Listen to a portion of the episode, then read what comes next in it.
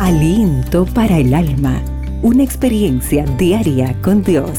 Con Lía Treves.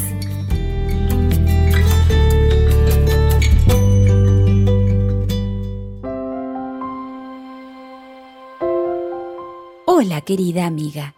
¿Eres madre? ¡Qué tarea gloriosa!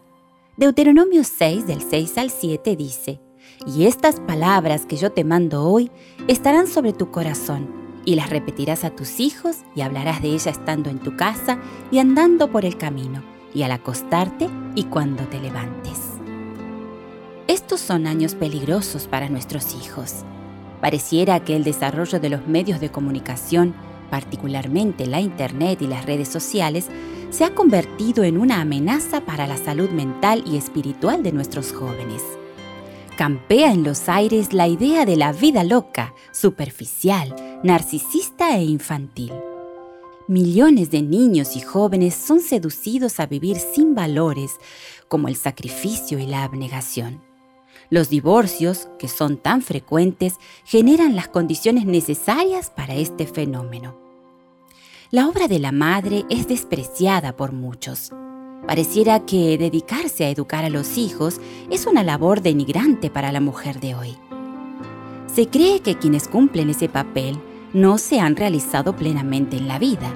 Sin embargo, a la luz de la siguiente declaración queda claro que esto es falso.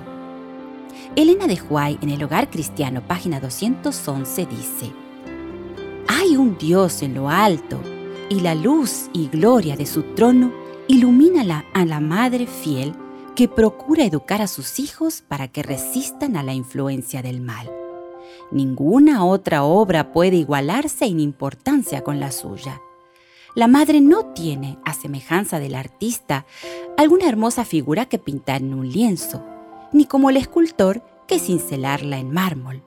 Tampoco tiene, como el escritor, algún pensamiento noble que expresar en poderosas palabras, ni que manifestar como el músico algún hermoso sentimiento en melodías.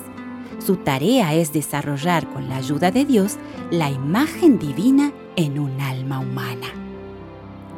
Ser madre es un privilegio y una gran responsabilidad.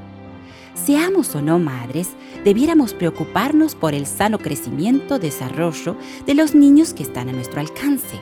Ellos son el futuro y el presente de la sociedad. Te invito a guardar en tu corazón las palabras del Evangelio y a compartirlas con un niño. Si lo haces, estarás poniendo los cimientos de un mundo mejor. Señor, ayúdame a guiar con sabiduría a los niños que has puesto bajo mi cuidado.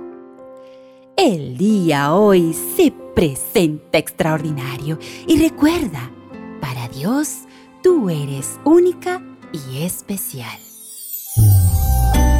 Aliento para el alma. Tu experiencia diaria con Dios.